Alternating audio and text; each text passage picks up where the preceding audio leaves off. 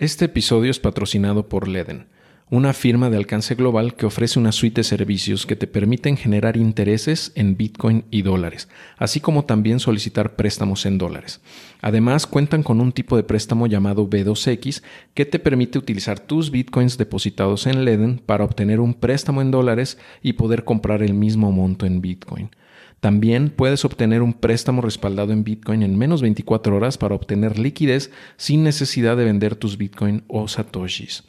Si eres holder de Bitcoin y quieres ganar más satoshis, te invito a abrir tu cuenta en Leden.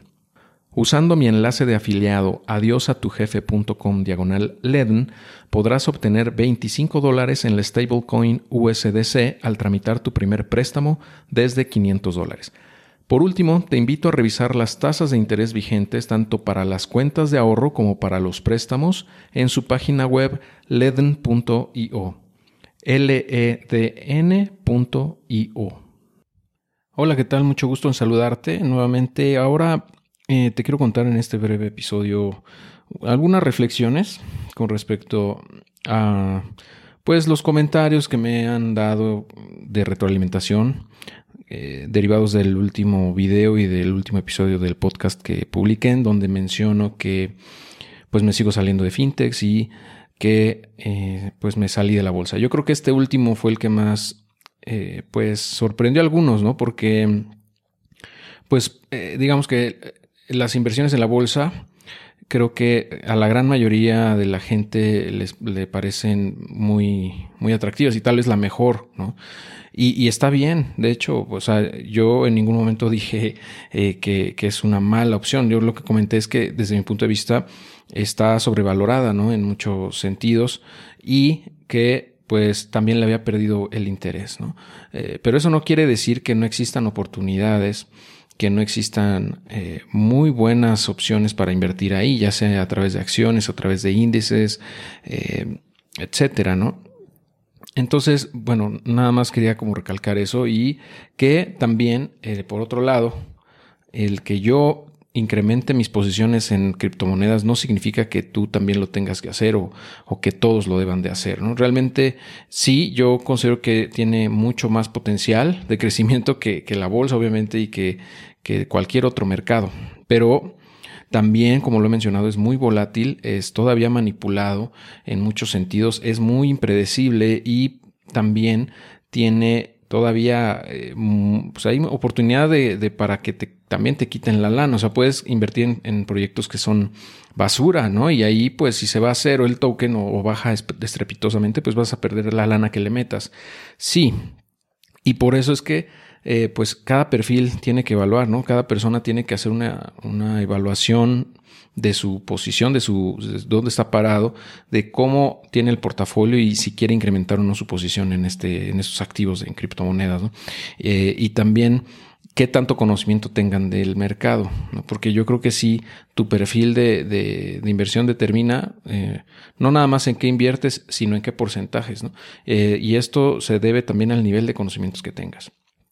Yo creo que el porcentaje que debes de tener de criptos en tu portafolio debe de correlacionarse eh, de alguna manera con el nivel de conocimiento que tengas, ¿no? Porque todo lo anterior que te comenté que sucede en el ecosistema, pues hace que, que si no conoces, lo, no sabes lo que estás comprando o no estás seguro de si realmente es una buena inversión, es probable que pierdas cuando vendas con pérdidas, o sea, cuando vendas en una corrección. Eh, y por otro lado, que dejes de ganar cuando eh, vendas cuando va subiendo también, ¿no? Cuando tienes una ligera ganancia y vendas, que también es un error muy común que a mí me ha pasado. Que, he cometido en el pasado, ¿no?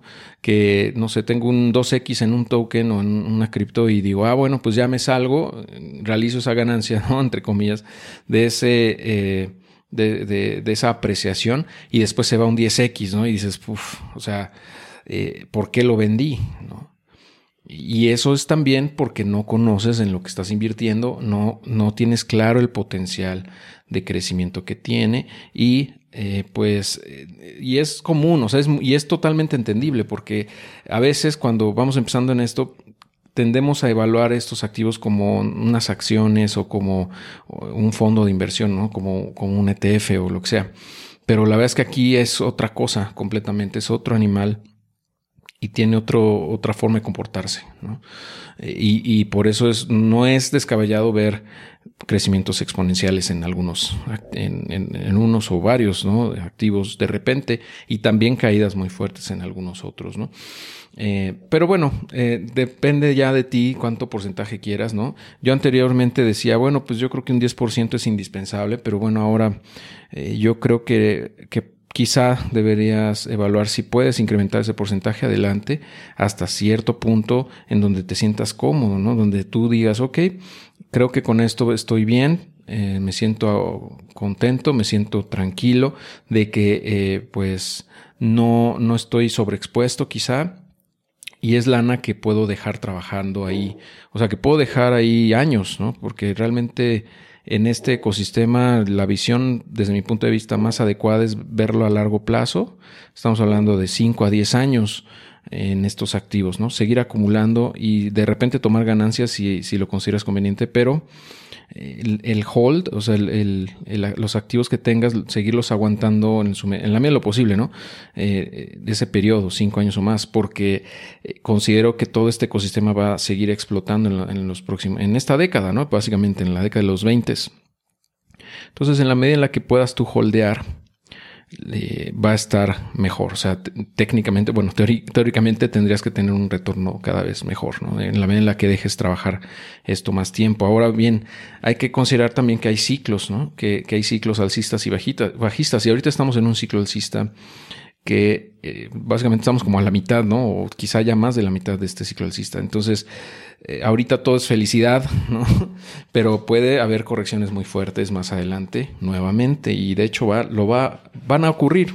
O sea, es un hecho, porque así se comporta este mercado todavía, eh, porque es muy incipiente, entonces tiende a, pues a tener esos movimientos tan bruscos. Entonces, ojo con eso también para que no pierdas por pánico eh, y lejos de, correr despavorido, pues aproveches y compres más activos de los que tú ya hayas evaluado y que consideres que tienen eh, mucho potencial y que te gustan, ¿no? Eh, o sea, que sigas acumulando. Y hacer el dollar cost average, que ya hemos mencionado, de promediar, o sea, como hacer compras recurrentes cada mes o cada 15 días de una cantidad que tú puedas permitirte dejar ahí trabajando, o sea, acumulando cada vez más eh, y así tienes un precio de entrada promedio que a la larga eh, o sea, históricamente te, va a funcionar bastante, ¿no? O sea, vas a tener un muy buen precio de entrada en el largo plazo, teóricamente. Eh, y eso también evita que te cargues demasiado cuando, o sea, que entres por FOMO, ¿no? Cuando ya estamos en máximos históricos, la mayoría de la gente que, que empieza, pues compra muchísimo en esos puntos altos eh, y, cuando hay correcciones, muchos de ellos venden, ¿no? Entonces, para que tengas ese cuidado, ¿no? De no, no llevarte, de, no dejarte llevar tanto por el fear of missing out, sino eh, pues seguir haciendo compras recurrentes, ¿no? Y cuando veas que hay correcciones, pues entrar con más fuerza si es posible. Y de esa manera acumular cada vez más.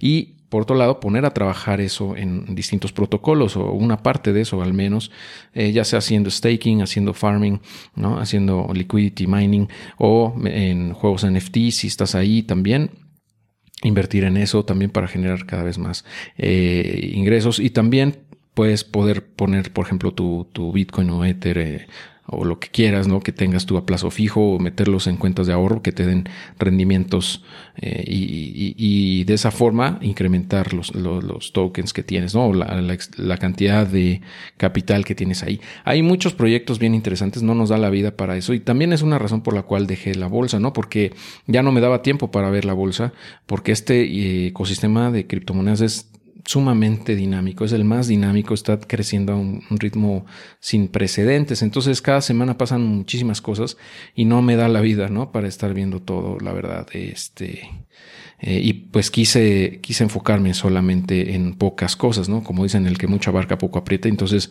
quise enfocarme más en este mercado, o darme más espacio para hacerlo y de esa forma creo que puedo obtener mejores resultados en el largo plazo.